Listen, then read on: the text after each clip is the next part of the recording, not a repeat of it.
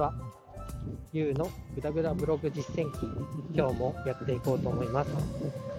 このラジオでは、33歳のサラリーマンがブログで収益化に至るまでを発信していきます。今日のテーマは、誰に対して発信していますかということについて話したいと思います。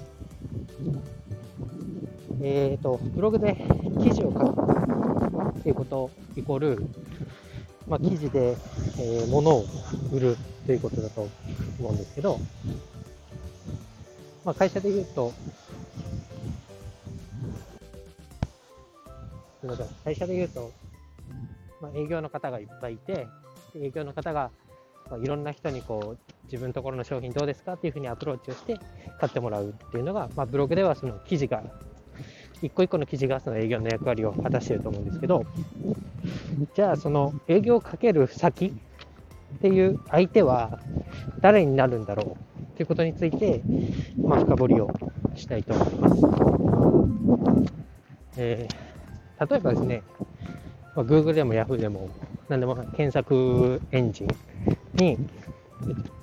スマホスペース親っていうキーワードで検索をかけたとします。で、えー、これ、スマホと親っ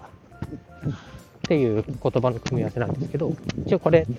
一体誰が検索しているのかなとか、どういう意図を持って検索しているのかのかなっていうことを考えたときに、まあ、一個考えられるのは、まあ、ある程度年がいった親がいて、で、子供がえ、親に対して、もうそろそろガラケーじゃなくてスマホにした方が便利だよとか、シニア携帯を、まあ、親に持たせたいから調べているっていうケースがあると思うんですけど、ある一方では、子供がいる親、まあ、その子供っていうのも、まあ、割と年齢が低めの子供がいる親について、親に知ってほしい子供のスマホ事情。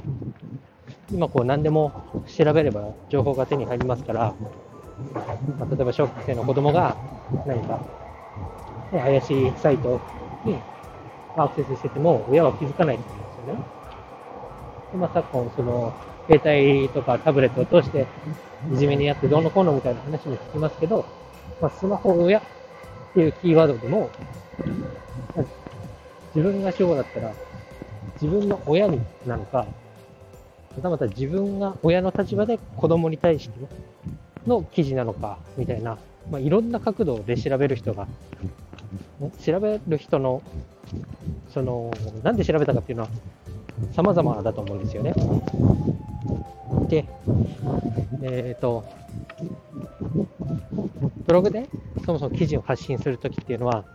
まあ、ただ闇雲に書けばいいものではないっていうのはわかると思うんですけど、果たしてこの記事が誰に対して届いてほしいのか、誰に向けて書いているのかっていうのを、そもそも書く側がはっきりと定義してなければ、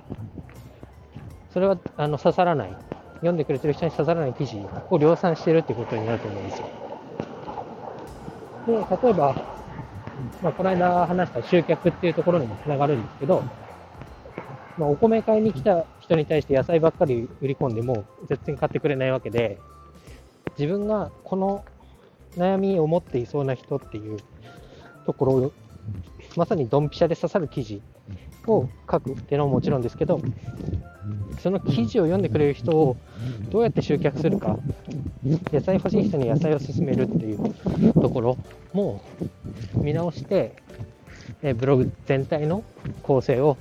考えていかないと、まあ、ただこっちは記事を書くだけ、であっちは検索した意図と違うから全然読まないみたいなこうミスマッチが発生してしまうということになると思うので、こっちもターゲットを絞ってしっかりと読んでほしい人をしっかりと集めるということをしっかりやんなきゃいけないなということを改めて感じたので、今日はお話ししました。今日は以上です。じゃあね。